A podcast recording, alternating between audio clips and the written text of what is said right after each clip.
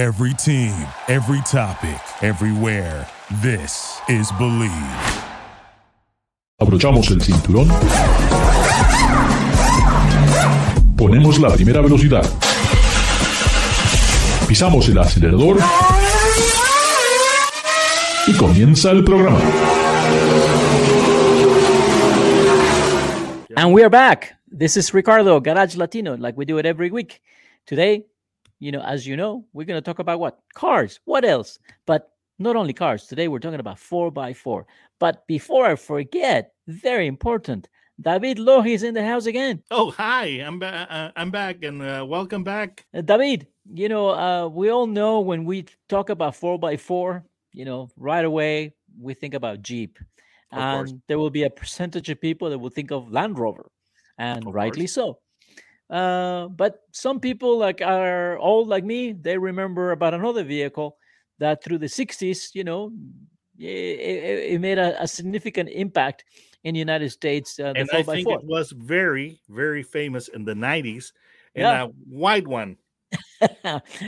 In I'm LA. not, I'm not doing I'm not doing four by four, speeding on the freeway. yes, yes, yes, yes. But it, it, it was in LA, of all places, which is your home. So anyway, we're talking we're talking about Ford bringing back the Bronco, a very significant vehicle, a good four by four, and some you know a vehicle that is going to have to really prove if it if it can be in that segment or not. And definitely, when you look at it in paper, it has everything that it needs. I've driven it. I've been very surprised. Uh, and there's a lot of different models. Uh, the base model starts at 30,795. That gives you a two door, four by four system, four cylinder with 300 horsepower, a little bit over 300 foot pound of torque, uh, an automatic transmission, 10 speeds. You can also get a six speed manual, uh, locking differentials, everything you need to go four wheeling. Uh, but it doesn't end there. I mean, there's a lot of versions now. Of course, and uh, that's that's the the beauty of uh, of the Bronco. Uh, it is being brought back as part of the living living uh, legends uh, portfolio from Ford, which does include the Mustang, because nobody no, not not everybody's crazy about uh, I don't know uh, a, a sedan or you know a, generic vehicle. The uh, Bronco has personality in spades. Yes. So yes. it's a, and uh, you said that uh, uh, rightly that uh, it's available in a, uh, in a lot of versions. So the price, uh, the, the the sticker uh, price can can go from anywhere from uh, thirty thousand eight hundred dollars or so to up up to upwards of uh, seventy thousand dollars. So it's it's uh, for, following the playbook that it established or was present with the Ford Mustang That's right. when it when the Ford Mustang was introduced was uh, you know it had a starting price of about twenty five hundred dollars, but you could uh, you could uh, equip it with so many optional uh, with so many options and accessories that you know that would became very profitable for Ford. And Right. of course, the the Blue Oval brand knows that it's very profitable to uh, have many versions available, and uh, you can see that strategy alive with the with the with the Bronco, of course. Now today the Bronco is available, and and I and I like the names because they're all these big, you know, adventure places in the country. We have the Big Bend uh, version, the Black Diamond, the Outer Banks, the Badlands, the Wildtrak, and the Everglades. And not only that, now we even have a Raptor version. Of course, that was expected. Of course, on a vehicle that and, and the and the and the Raptor is pretty unique in, in that uh, you know that uh, family is uh, is oriented uh, towards uh, high speed uh, off roading. So that's that's that's very unique. But Now- um, as much as uh, you know, uh, everybody is uh, is going gaga about the uh, off-road capability, which is of course expected when you have a, a, a name like Bronco, and it's challenging the the Wrangler. But one of the uh, great surprises that the Bronco has is the on-road behavior because that's- it, yeah, it doesn't yeah. have to be a, a, a pain to uh, to uh, or torture to drive on the pavement. and that's that's a compromise that we always have with the 4x4 vehicles and i have to say this independent suspension and the steering system on the new bronco make it quite good on the asphalt, especially on, on highways and even up to 70 miles an hour, which, you know, I was very surprised. It's very nice to drive, means that, you know, you can go to the trail without really suffering. Uh, and even with these 35 inch wheels, you know, I was very, very, very surprised. Definitely, they have tuned this suspension to a teeth. And, um, you know, once you're in the trails, if it's flexes enough, it's soft enough to go over all kinds of bumps. Uh, I had a very pleasant drive, I have to say, uh, more, much more than I expected it. I was a little bit critical of the independent suspension, but it proved me wrong. It proved that it could do uh, as good as any other vehicle out there. So that, that's very important because uh, this this uh, vehicle now can be, uh, you know, it doesn't have to be just your weekend toy it can be your daily driver and that's that's very important Yep, yep. And the Bronco, I don't know if we said it, but it also comes in a four-door version, which makes it very handy. And you know, maybe uh, it can be as your as your primary vehicle if you need to take the whole family. You know, and yes, and that was uh, and that was uh, that that was a very smart decision. But of course, it is no surprise because uh, Ford was uh, looking at the, at the Jeep Wrangler and the Wrangler was always a popular and respected vehicle. But once they introduced the uh, the the four door version, which is now called Unlimited, that that uh, that model soared. You know, yes, it really took off. Yep, so Ford yep, Uh, decided to to follow to follow that ex- the example of Jeep, and I think that's a that's a great decision. And uh, in the end, I think that uh, that that will be the uh, most popular or uh, or the better selling uh, version or, or body style of the two. Now, this monster Raptor with 400 plus horsepower, I mean, it's I don't know. It's it, I guess people really like these monster trucks. I mean, that's why we have even the the Ford F one fifty Raptor, right? I mean, yes, and the the the, thing is the or uh, is very is very capable. It's is very special uh, in that uh, is designed for uh, high speed off roading, and uh, you know maybe a lot of uh, uh, of owners are not going to to be doing some Baja runs and and and this and this vehicle. But the reasoning is this, Ricardo, or the reason for creating is the, the the Raptor is not that you would, but you could. yeah, it's true. Um, it's uh, it it also can tow, you know, up to almost ten thousand pounds if I if I if you get the the bigger motor, uh, which is quite a lot. I'm not sure that uh, such a short uh, wheelbase vehicle it's good for towing, but at least you can take a small trailer into the into the woods with all your camping gear and so forth.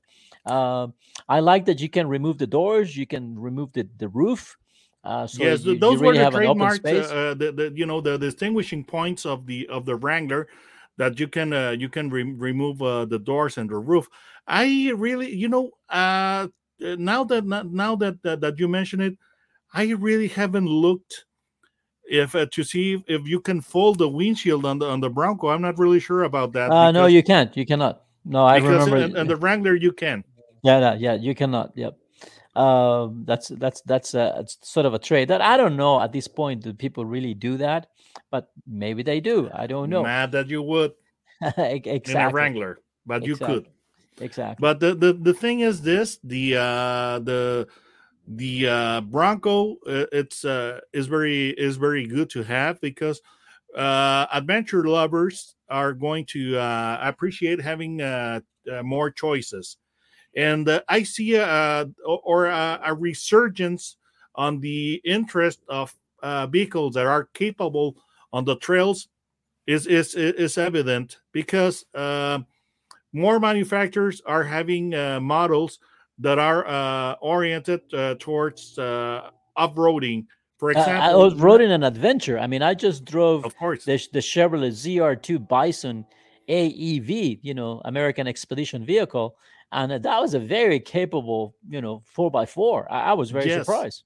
Yes, but uh, you can also see this on, on SUVs because now uh, Ford has an uh, an Explorer, uh, a version of the Explorer which has a low range or low gear, which will allow it to uh, go into difficult terrains, not uh, not just not just all wheel drive, and also Mazda is coming up with the CX50. I, I don't is- know about Mazda. Yes, but the, I- the, the thing is that it's going to be more uh, off-road uh, capable than previous uh, Mazda SUVs. I think Mazda needs thing- to decide. I think Mazda needs to decide what they want to be. I mean, at some point now, there's going to be a premium deluxe vehicle, and you know, a couple of years ago, it was a premium Zoom Zoom driving experience, and now you're talking about you know uh, four by four. I think yeah, the thing is Mazda I, needs I to think it's decide what be he good wants. for them because they will still offer the the other uh, the other uh, models that are not off-road uh, ready or capable, and that that's very good to have. Now, how, how do we find you in YouTube, David? Oh, just uh, type autos and gear, no spaces, and you and you will uh, you will find my uh, my uh, channel.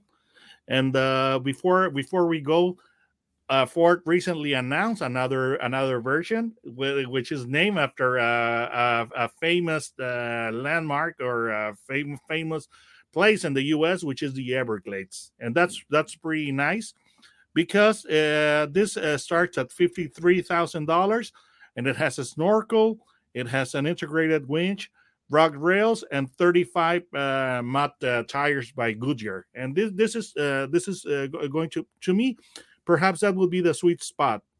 So, on a scale one to ten, where do we put the Bronco?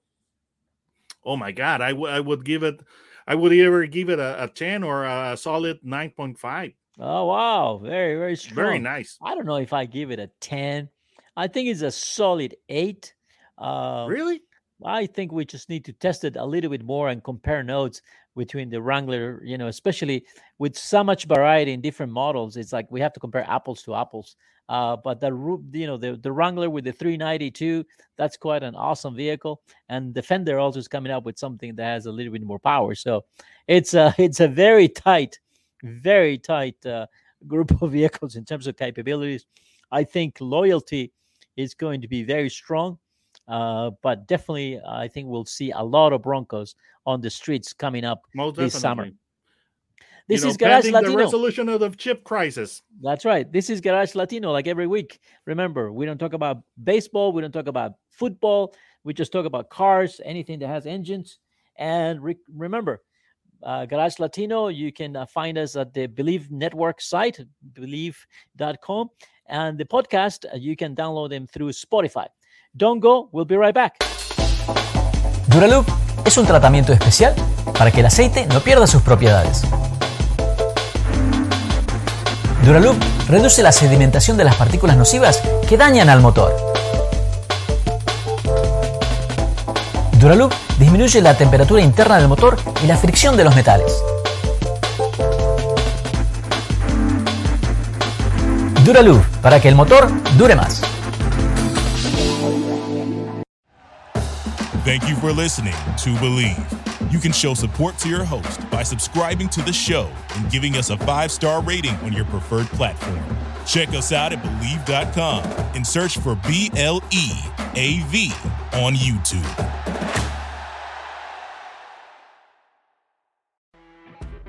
You know, when you're listening to a true crime story that has an unbelievable plot twist that makes you stop in your tracks?